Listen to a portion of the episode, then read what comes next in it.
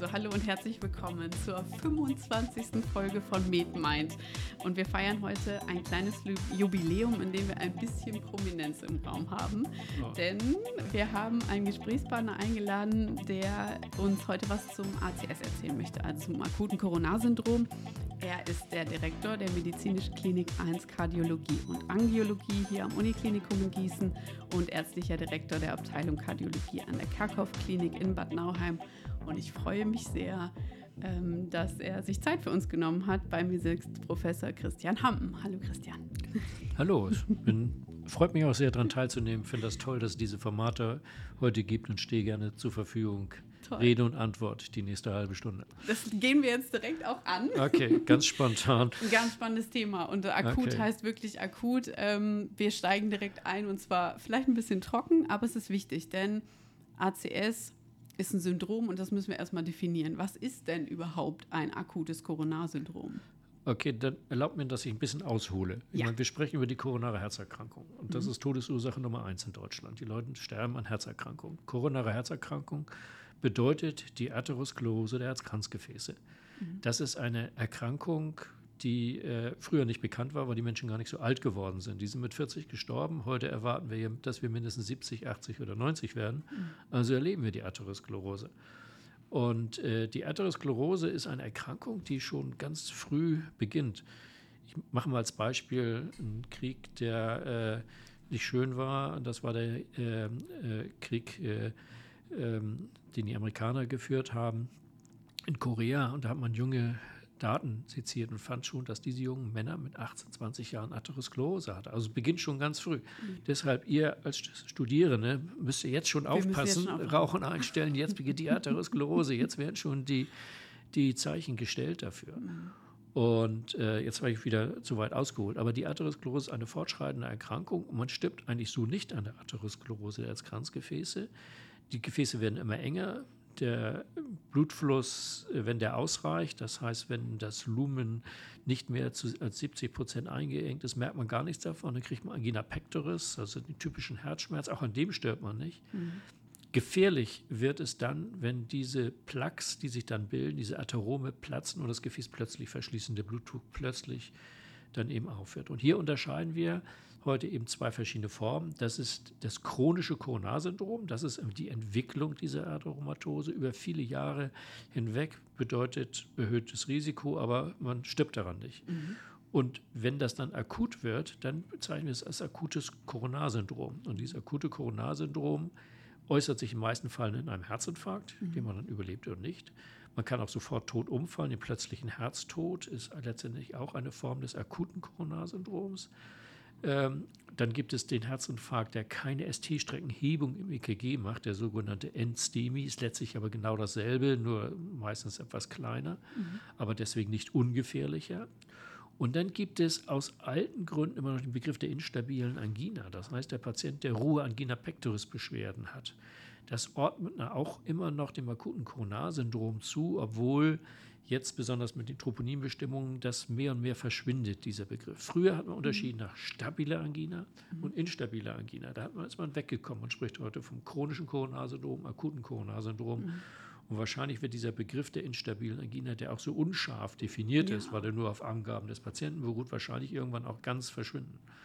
Ich fasse noch mal ein bisschen nach. Also wir haben den ST-Hebungsinfarkt und wir haben den Nicht-Hebungsinfarkt. Ja. Da stellt sich die erste Frage, warum hebt denn jemand und warum hebt jemand nicht? Ist das einfach die Größe des ischämischen Gebietes? Zum Teil und die Lokalisation. Also mhm. beispielsweise ein Vorderwandinfarkt führt sehr leicht zu einer ST-Streckenhebung, Hinterwandinfarkt mhm. auch in den entsprechenden Ableitungen. In der genau, Seitenwand, genau. das ist die Arteria circumflexa, wenn die verschlossen ist, die äh, führt zu gar keinen ST-Streckenhebung oder in besonderen Ableitungen nur. Mhm. Äh, also das ist, äh, ist ein elektrisches Phänomen, was wir nur ableiten. Aber natürlich große Herzinfarkte führen fast immer zur ST-Streckenhebung. Mhm. Kleinere Herzinfarkte müssen nicht in ST-Streckenhebungen zu sehen sein. Andersrum ist es so, dass auch relativ große Herzinfarkte leider äh, wenig ST-Streckenhebung machen können. Mhm. Das sehen wir hinterher an dem Verlauf der CK beispielsweise, dass aber zum Teil massive ST-Streckenhebungen manchmal sind und der Infarkt ist nur klein. Also gibt es überhaupt gar mhm. keine Korrelation. Nur, warum das EKG? natürlich berechtigt fragen, was EKG ist, weil es so einfach abzuleiten ist. Ja. Wenn jemand Brustschmerzen hat, zack, EKG muss innerhalb von zehn Minuten geschrieben sein. Da soll natürlich jemand drauf gucken, der davon was versteht. ne? Aber das ist eben das Einfachste, was wir haben, das einfachste mhm. Tool, um da schnell äh, zu irgendeiner Diagnose zu kommen. Ne? Und so eine prominente Hebung, die sieht man auch. Also die, die kann man durchaus. Die sieht man auch, sieht man. ja, ja. Also Und dann das, muss äh, man ja auch reagieren. Also richtig. da haben wir ja mit dem EKG ein super Tool, weil wir sofort sagen, alles klar, hier brauchen wir gar keine Zeit mehr verlieren. Das ist so eindeutig, wir müssen jetzt agieren. Und dann der Unterschied zum NSTEMI, und da kommt jetzt praktisch das Troponin ins Spiel. Ja ähm, das ist ein Infarktgeschehen, genauso wertig letztlich wie der STEMI, aber nicht mit der gleichen ähm, Dringlichkeit. Denn wir nehmen ja dann im Labor ab, also der, der Patient kommt zu uns, hat die gleiche Klinik, also gibt AP-Beschwerden an und alles, was an, an Symptomatik dazukommt. Aber dann haben wir Zeit. Richtig. Ja, relativ, auch nicht unendlich. Und nicht unendlich, genau. Aber der Patient kommt rein, genau wie du gesagt hast. Er kommt rein, hat Beschwerden. Mhm. Innerhalb von zehn Minuten muss das CKG geschrieben werden. Das sagen sie Leitlinien so. Mhm. Hat er ST-Streckenhebung, ist der Pfad klar, so schnell wie möglich invasiv äh, abklären, was da los ist. Mhm. Denn jetzt läuft die Uhr, jetzt kommt es auf Zeit. Mhm. Zeitfenster ist sechs Stunden. Der mhm. Patient kommt typischerweise nach drei Stunden, also äh, die Zeit läuft. Deswegen machen wir das auf 24 Stunden. Den anderen Patienten, den du meinst, der hat keine ST-Streckenhebung, aber der ganz typische Beschwerden hat, mhm. äh, da müssen wir das Labor erstmal abwarten. Das ist klar. Mhm. Und da kommt das Troponin ins Spiel. Mhm. Bei dem Patienten mit ST-Streckenhebung brauchen wir das Labor nicht abzuwarten, das, ist ganz egal, weil da die Zeit, es dauerte doch eine Stunde, bis das Laborergebnis ja da ist. Ne? Die Diagnose, gut, die kann auch mal falsch sein, ne? aber, genau, äh, aber das äh, gibt es natürlich auch. Aber trotzdem, äh, 90 Prozent stimmt die Diagnose. Mhm. Ne? Der andere Patient, klar, da müssen wir es abwarten und da wissen wir auch, dass wir Zeit haben, abzuwarten. Mhm. Ähm, Wie lange haben wir genau? Wir, äh, ja, man hat also, man sagt, dass eigentlich, äh, wenn ein solcher Patient, der keine ST-Streckenhebung hat, man bis zu 24 Stunden Zeit abzuwarten. Mhm. Man muss Troponin bestimmen, das muss auch innerhalb von einer Stunde vorliegen. Mhm. Wenn das eindeutig schon relativ hoch ist, dann sollte man den Patienten genauso wie ein STEMI behandeln. Mhm. Wenn das aber so borderline ist, was häufig der Fall ist, dann muss man noch einen zweiten Wert machen, Stunde oder zwei Stunden später und gucken, ob da eine Dynamik drin ist. Das heißt, ist das ja. wirklich ein, ein Geschehen? Auch dann wird beispielsweise bei uns der Patient dann eben auch in der Nacht durchaus kathetert, mhm. weil wir den betrachten wie den Herzinfarkt misst ST-Hebung. Der Unterschied ist ja nur das EKG. Da ist mit hoher Wahrscheinlichkeit ein Gefäß zu oder fast mhm. zu. Worauf soll man da warten? Theoretisch hat man Zeit mhm. zu warten, aber ähm, weil man den Patienten das Risiko unter der stationären Beobachtung ist da nicht sehr hoch. Aber ähm, unsere Auffassung ist, dass äh, ähm, der dann doch so schnell wie möglich kathetert werden. Mhm. Dass man warten kann, kommt so aus den Leitlinien. Das sind aber europäische Leitlinien, die werden ja. für ganz Europa geschrieben. Und wenn du irgendwo in Lappland sitzt und so einen Patienten hast, dann musst du erst den Hubschrauber bestellen und sonst was alles machen. Das ist nicht. Oder wenn man in Serbien oder sowas so einen Patienten hat, wo einfach die medizinische Versorgung ist als anders ist wie bei uns. Wir können das nicht auf alle europäischen Länder übertragen. Wir leben hier in einem super Luxus Medizinversorgung. Da können wir mhm. überhaupt uns solche Gedanken machen das Troponin. Der große Hype ums Troponin. Und äh, jetzt ja. bist du natürlich unser Ansprechpartner schlechthin, als derjenige, der das tatsächlich ähm, als Marker ähm, eingeführt hat und beteiligt war an der Forschung und an letztlich der, der Einführung des Troponins als sensitiven und spezifischen Marker im Falle eines Infarktgeschehens. Mhm. Wir fangen mal vorne an. Was macht Troponin eigentlich physiologischerweise? Ja, Troponin macht gar nichts. Troponin ist, ist, Teil des kontraktilen Apparates. Mhm. Ne? Die kontraktilen Proteine kennt ihr wahrscheinlich noch. Ihr habt ja vor kurzer Zeit ja Troponin. nee, es gibt drei verschiedene Troponin T, mhm. Troponin T, Troponin I und Troponin C. Mhm. Wo das Besondere ist, Troponin I und Troponin T sind kardiospezifisch. Das heißt, die mhm. unterscheiden sich von den Troponinen, die es auch im Skelettmuskel gibt. Deswegen konnte man monoklonale Antikörper spezifisch gegen kardiales Troponin entwickeln. Das macht eben die hohe Kardiospezifität eben äh, mhm. verantwortlich. Aber ich kann gern was zur Historie erzählen, ja. wie die ganze Troponin, weil das vielleicht auch spannend ist, ja. da was zuzuhören. Denn das, wir haben da Anfang der 90er Jahre haben wir daran gearbeitet und da wurde uns dieser Essay vorgestellt und gesagt, also hier habt ihr ein Essay, ich wusste gar nicht am Anfang so, dass das Troponin ist. Und ähm, hat damals war die CK und dann die CKMB der Goldstandard. Mhm. Und haben wir Patienten gehabt, die hatten äh, immer gar keine CK-Erhöhung, aber hatten eine Troponinerhöhung ja. ähm, in, unserem, in unserem Forschungsprojekt da. Und äh, da hat die Firma gesagt, ohne ihren Namen zu nennen damals, ja, das ist alles ja diese falsch positiven Troponinwerte und die CK ist doch viel besser, wir stampfen das jetzt ein. Und dann ist mir aufgefallen, hey, irgendwie unheimlich viel sind nach vier Wochen tot von denen, die ein Troponin hatten, obwohl die keine CK hatten oder haben einen Herzinfarkt bekommen. Also was ist dran? Und dann haben wir angefangen weiterzumessen, fanden das bestätigt ne, und haben dann sehr viel Unterstützung aus den USA gehabt, zu, durchzusetzen, dass Troponin nicht falsch positiv ist, sondern einfach der bessere Marker als das mhm. CKMB, dass wir durch CKMB viele Patienten verpassen und das Troponin einen hohen prädiktiven Wert hat. Ne, wir stellen uns ja so vor, und das erklärt vielleicht äh, auch die, die Bedeutung von Troponin, dass es, wie ich sag, anfangs sagte, zu einer Plaqueruptur kommt. Mhm. Dieser Plaqueruptur bindet sich ein Thrombus, der nicht unbedingt das Gefäß komplett verschließt, denn dann haben wir wahrscheinlich den ST-Hebungsinfarkt, mhm. sondern das Gefäß nur Teile verschließt und Teile dieses Thrombus nach vorne schwimmen in die Peripherie, mhm. in die Kapillaren, dort kleine Muskelzellschäden machen, die von der CK nicht erkannt werden, aber vom Troponin erkannt werden. Ah. Und wir wissen, dass wahrscheinlich es in kürzeren Tagen wieder zu einer neuesten Plaqueruptur kommt und dann das Gefäß ganz zu ist und dann der Patient stirbt und einen richtigen Herzinfarkt bekommt. Deswegen dieser hohe prädiktive Wert äh, vom Troponin. Und ich habe über zehn Jahre gebraucht, äh, auch als ich äh, 1999 hier nach Hessen kam, die Leute zu überzeugen, dass Troponin äh, ein guter Marker ist. Ich bin hier durch die Häuser noch gezogen und die haben gesagt, ach, CK ist doch viel besser, was willst du mit Troponin? Das hat doch alles äh, ist doch alles Quatsch, was dabei rauskommt. Und äh, das hat lange Zeit gebraucht, bis es dann in Leitlinien verankert war und bis man dann auch gezeigt hatte, dass wenn man diese Troponin-positiven Patienten sehr konsequent mit gerinnungshemmenden Medikamenten und interventionell behandelt, dass die besser überleben.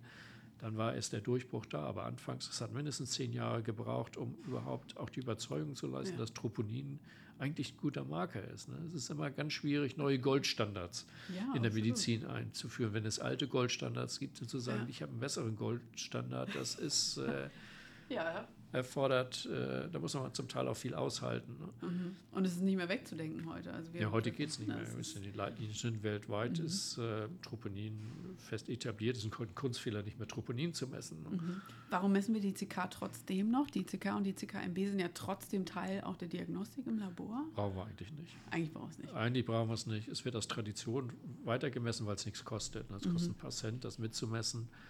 Und ähm, es gibt nämlich einen Patienten, der, äh, der äh, eine Troponinerhöhung hat, kann eine CK-Erhöhung haben, muss aber nicht. Aber es gibt keine CK-Erhöhung aus dem Herzmuskel, ohne dass Troponin auch erhöht ist. Das gibt es praktisch nicht.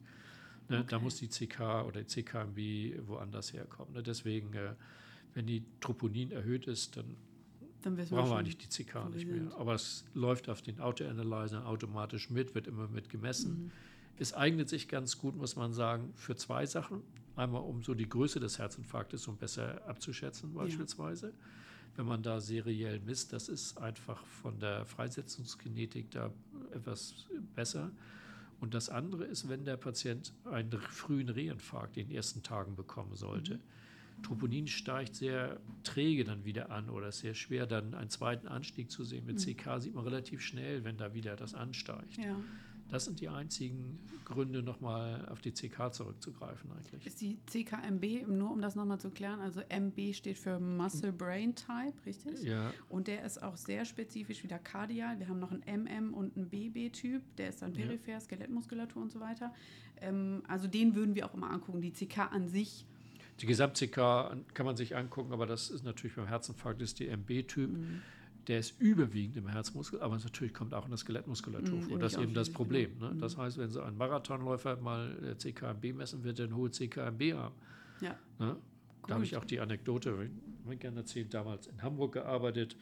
Das Krankenhaus, äh, das UKE, lag 30 Kilometer von der Hanse-Marathon-Strecke und mhm. da fielen regelmäßig dann die Leute um immer natürlich. Und dann kamen die bei mir in die Notaufnahme. Wir haben natürlich CKMB gemessen, riesenhohe CKMB. Mensch, hat er nun einen Infarkt ja. oder nicht? Ne? Keine Ahnung.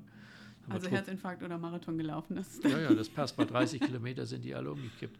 Nachdem wir Troponin eingeführt haben, war die Sache klar. Ne? also das wir Troponin. nämlich Troponin steigt äh, darf beim Marathonläufer nicht ansteigen. Minimal bei Extremsportlern, aber es darf eigentlich nicht ansteigen. Ne? Der Laborwert für Troponin, äh, wir, gehen mal ein bisschen in die Zahlen, der ist jetzt bei uns im Haus zumindest 0,05 Mikrogramm pro Liter. Welcher Wert, bei, welchem, bei welcher Erhöhung muss ich denn jetzt schon sagen, das ist jetzt schon Troponin, mit dem ich jetzt arbeiten möchte? Ja, weil das ist ein Troponin-I-Wert. Ne? Genau, I. Ähm, das, das ist ein Troponin, da muss man aufpassen. Es gibt verschiedenste Troponin-Is mhm. und es gibt nur einen Troponin-T-Test. Das hängt mit Patenten äh, zusammen. Ja. Äh, am zuverlässigsten eigentlich Troponin-T, sogar gibt es die meisten Daten dazu. Wir mhm. haben einen Troponin-I-Test, der auch äh, sehr gut ist. Und deswegen ist es jetzt schwer, wenn ich hier konkret mit Zahlen irgendwas sage. Ja. Wir haben bei jedem dieser Werte so einen unteren Cut-off, das heißt Detektionslimit, wenn wir das erstmal zuverlässig messen können. Mhm. Dann haben wir Upper Limit of Normal, wie wir sagen. Äh, das ist der Wert, wenn man eine ähm, normal gesunde Bevölkerung, sagen wir Studierendenkollektiv, mal misst. Da sind immer auch natürlich immer manchmal so leichte Troponinwerte dabei. Mhm. Das Upper Limit of Normal, das haben die normalen. Und dann gibt es eine Grenze, wo man sagt, ab hier wird es pathologisch. Mhm. Das ist für jeden Troponin, muss man sich angucken, wo man gerade arbeitet, in welchem Krankenhaus, hat für, ist für jeden Troponin genau definiert.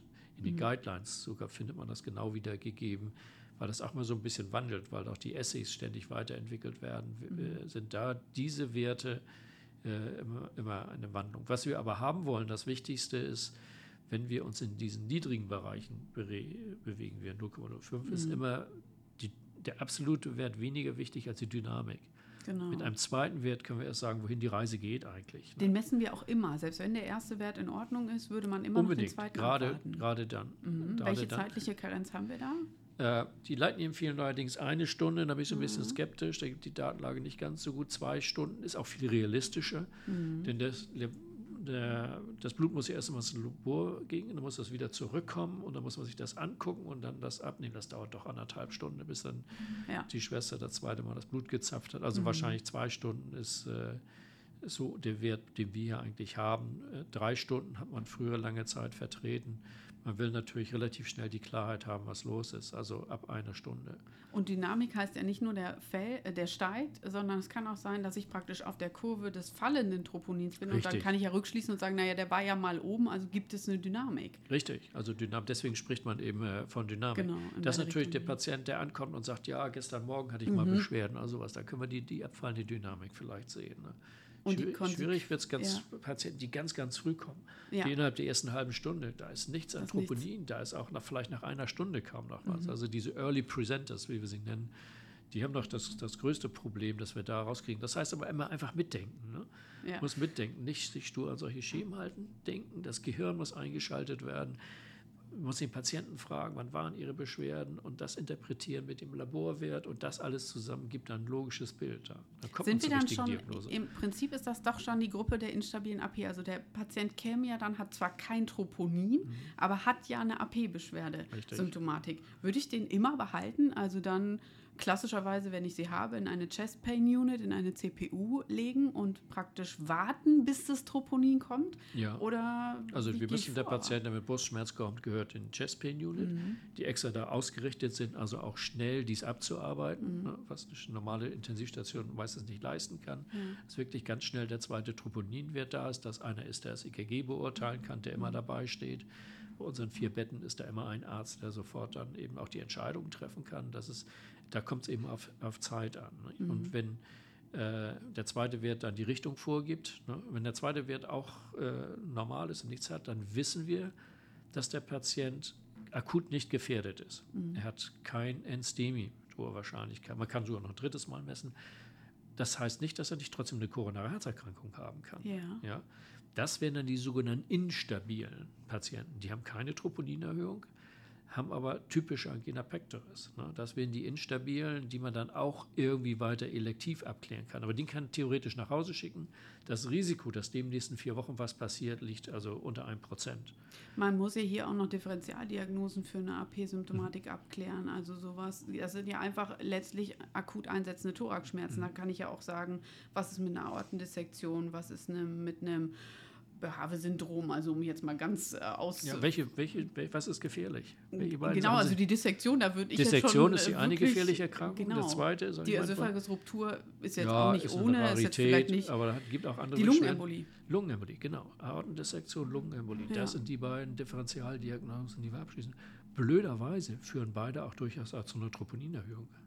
Ah. Lungenembolie, eine massive Lungenembolie, eine macht so eine Rechtsherzbelastung. Mhm. macht eine Troponinerhöhung. Ganz schlechtes prognostisches Zeichen. Mhm. Ähm, Patienten werden ständig immer wieder koronarangiografiert und dann wird hinterher normale Koronarangiographien gefunden und dann kommt man erst auf die Idee, dass er eine Lungenembolie gehabt haben kann. Und dann kann ich aber doch aufs Labor gucken. Und da ist ja wieder gut, dass man ein Labor macht, in der, in der CPO ja auch obligat. Und dann würde ich im Zweifel über die D-Mere gehen und Richtig, sagen, aber das macht man ja nicht da automatisch immer unbedingt mit. Ne? Sein, ne? Ah, Wir im CPU haben wir den Vorteil natürlich, dass wir im Ultraschall immer daneben Genau. stehen und dann gucken wir uns das rechte Herz an und wenn das eben groß ist und eben schlecht pumpt, dann wissen wir, das kann durchaus auch eine Lungenembolie dahinter stecken. Ja. Ne? also die äh, ein instabile AP. Ich reite da noch mal ein bisschen drauf rum. Ja. Es gibt eine primäre und eine sekundäre ähm, AP. Und was genau muss man sich darunter vorstellen? Instabil heißt ja nicht, die kommt und die geht, sondern es geht um Reproduzierbarkeit und um Belastung und Nichtbelastung. Ist das richtig? Jetzt Ja, instabil Angina pectoris sagt eigentlich, dass man Ruheangina pectoris hat. Mhm. Ne? Das ist, was der Begriff beinhaltet oder bei niedrigster Schwelle. Mhm. Da muss man klären, woher das kommt. Das kann natürlich tatsächlich eine 99-prozentige Stenose sein, wo keine Plaqueruptur ist, wo auch vielleicht auch gar keine Troponinerhöhung eben zu sehen ist, aber trotzdem, der wird auch nicht gleich sterben, aber der hat natürlich immer wieder reproduzierbare Angina. Mhm. Sieht man heute selten, äh, aber ist so. Das andere ist natürlich, dass man dann alle anderen Ursachen noch dieses Brustschmerzes beziehungsweise auch von einer Troponinerhöhung abklären muss. Was sagt mir Nitro in dem Moment, wenn ich jetzt Nitro applizieren würde und sagen würde, prima, die AP ist weg? Ist gut, wird auch empfohlen. Es spricht auch durchaus äh, äh, diagnostisch äh, auch einzusetzen. Leider gehen auch viele andere Sachen weg. Esophagus, Spasmuskrise auch mit Nitro weg. Ne? Also es also was gibt es auch so andere viel. Sachen. Also es ist nicht beweisend. Mhm. Es ist ein Baustein in der ganzen Diagnostik. Okay. Also die instabile AP haben wir genannt, den NSDM haben wir genannt und den STEMI haben wir genannt. Wenn jetzt, Vielleicht noch zu instabilen Ja. Angina, weil ich dir, nicht alles beantwortet habe, was da ist. Natürlich gibt es auch so sekundäre Ursachen, dass jemand Brustschmerzen haben kann, weil die Sauerstoffversorgung des Herzens eben nicht ausreichend ist. Jemand mit einer schweren Anämie beispielsweise, mit einer Hyperthyreose, jemand mit einer hypertensiven Krise oder sowas, Ja. ne, dann 200er Blutdruck hat, das macht natürlich durchaus äh, auch Angina pectoris, ohne dass zu einer Troponinerhöhung äh, kommen kann. Das muss natürlich alles mit in das Konzept rein. Aber Ja. das, was natürlich entscheidend für den Patienten ist, erstmal ist, dass wir dieses akute Coronarsyndrom ausschließen. Mhm. vielleicht eine ganz blöde Frage noch hinten weg, bevor wir dann abschließend zu den absoluten Komplikationen eines ACS noch kommen wollen. Ähm, der Unterschied, wenn ich das, das, ähm, den Begriff ACS einsetze zum Herzinfarkt, im Prinzip ist ACS jetzt das, der, der Überbegriff, Überbegriff, des ja. Syndroms und der Infarkt, der STEMI oder der NSTEMI, das ist dann die wirkliche Richtig. Erkrankung, wenn man so will, oder das, das was sich manifestiert so, aus so einem manifestiert ACS sich das, ja. Gut, haben wir das auch noch geklärt. ähm, eine Komplikation. Und zwar, ähm, wir können den Fall mal durchspielen. Da kommt jetzt ein Patient, ACS ist angekündigt. Wir machen unser Labor. Äh, wir haben im EKG meinetwegen erstmal gar keine großen Veränderungen gesehen. Also das DEMI ist schon mal ausgeschlossen. Wenn ich jetzt das Troponin, sagen wir mal, ist nicht eindeutig. Vielleicht hat man nicht gut Blut abgenommen. Oder also es gibt jetzt irgendeine Begründung dafür. Wenn ich sowas nicht in aller Gänze erkenne, dass es wirklich so akut ist, wie es sich aber jetzt darstellt dann im Nachhinein. Womit muss ich rechnen, was ich für Komplikationen auf einmal erleben kann, die aus einem ACS heraus entstehen können? Im Prinzip haben wir es schon ein bisschen angesprochen, so plötzlicher Herztod, wobei man ja Ja, du, deswegen ist das Troponin so wichtig. Ne? Also ihr wollt ja alle forensisch auf der sicheren Seite sein. Da hat man ja Angst als junger Assistent auch, dass man irgendeinen Patienten nach Hause schickt und der fällt tot um zu Hause im Genau. Herzinfarkt. Ne? Deswegen ist Troponin so wichtig. Wenn das zweimal negativ ist, das eindeutig kann nichts dann passieren. kann ich ruhig schlafen. Da kannst du ruhig schlafen, dann, dann äh, bist du auch draußen. Selbst wenn er zu Hause umfällt, äh, bist du draußen, Rechtlich weil gesehen das ich dann- Risiko ist so gering, dass es verantwortbar ihn nach Hause zu schicken. Der darf natürlich nicht weiter da sitzen, Angina pectoris haben. Wenn er sagt, er ist beschwerdefrei, du hast möglicherweise sogar eine plausible Erklärung dafür und zweimal in dem vorgeschriebenen Abstand das Troponin eindeutig nicht erhöht ist, dann ist das Risiko so gering, dass es äh, empfohlen wird oder man, das steht in den Guidelines, dass du nach Hause schicken kannst. Da bist du draußen. Ne? Mhm. Selbst wenn zu Hause was passiert. Gut. Kann ja sein, dass dann irgendjemand Eben. kommt. Da wird jeder Gutachter sagen, nee, war vollkommen berechtigt, nach Hause zu schicken, ist halt Schicksal. Ne? Ich mhm. meine, also wir haben natürlich auch damit Schicksal zu. So kann man sich eben äh, super gut absichern. Dazu ist das Troponin eben auch so ideal, weil das mhm. ist wissenschaftlich gesichert dass du die Patienten nach Hause schicken kannst. Vielfach in deutschen Kliniken werden die natürlich dann doch lieber stationär aufgenommen, nochmal mhm. geguckt und dann nochmal, damit man wirklich auf der sicheren Seite ist. Aber eigentlich bist du damit auf der sicheren Seite, wenn das Troponin eindeutige Sprache gesprochen hat. Mhm. Und dann sind wir soweit zufrieden. Und wenn nicht, haben wir schon erwähnt, wie wir behandeln. Also akutes Koronarsyndrom, wir fassen das jetzt zusammen. Er setzt sich aus den drei Entitäten zusammen. Wir haben STEMI, NSTEMI und die instabile AP. Wir machen viel Diagnostik, die gesichert wird am Ende durch den Troponinwert. Und alles, was wir noch so auffangen können, EKG, ein Ultraschall, um die Differentialdiagnosen auszuschließen. Hast du noch einen Hinweis für die Studierenden? Die jetzt in der Thematik hängen und sagen, oh je, wenn ich den ersten ACS-Patienten habe. Ja, ich will die Angst nehmen. Das haben wir eigentlich ganz gut ja. ab, abgearbeitet. Ne? Die Angst nehmen. Wir sollen keinen Patienten übersehen. Und das sind immer die drei wichtigen Diagnosen. Akutes Koronarsyndrom, haben wir mhm. Troponin. Dann muss ich dran denken, hat der Patient eine Aortendissektion? Ne? Auch mhm. da müssen wir vielleicht eine Bildgebung machen. Äh, und das, das dritte ist die Lungenembolie. Da haben wir die, die mehrere und haben Ultraschall. Und wenn wir mhm. das abgearbeitet haben, dann haben wir alles, was lebensgefährlich ist, erstmal weitgehend ausgeschlossen. Alles andere sind dann nur Kolibri. Es gibt dann noch eine schöne diagnostische Methode, die wir einsetzen können, wenn wir gar nicht wissen, weiter ist. Das ist ein CT mhm. mit sogenannten Triple Rule-Out. Warum Triple? Wir sehen die Koronararterien, können mhm. gucken, ist da irgendwie Atomatose. Wir können die Lungenembolie mhm. ausschließen, können die Ortendissektion ausschließen. Ne? Klingt gut. Sozusagen, äh, und da wir immer mehr, ihr werdet immer mehr Bildgebung machen und ja. das ist heute auch äh, super machbar mit der leistungsfähigen, dann seid ihr auf der ganz sicheren Seite. Da haben wir gleich die ganzen Diagnosen gestellt. Dann können jetzt alle in die Kardiologie. Ja, okay. Wir nehmen nur die Besten. Dank, Christian, für deine Zeit okay, und Expertise gut. und wir hoffen, äh, wir konnten das gut vermitteln. Es war mir ein Vergnügen. Schön. Alles okay. Liebe. Ja, tschüss.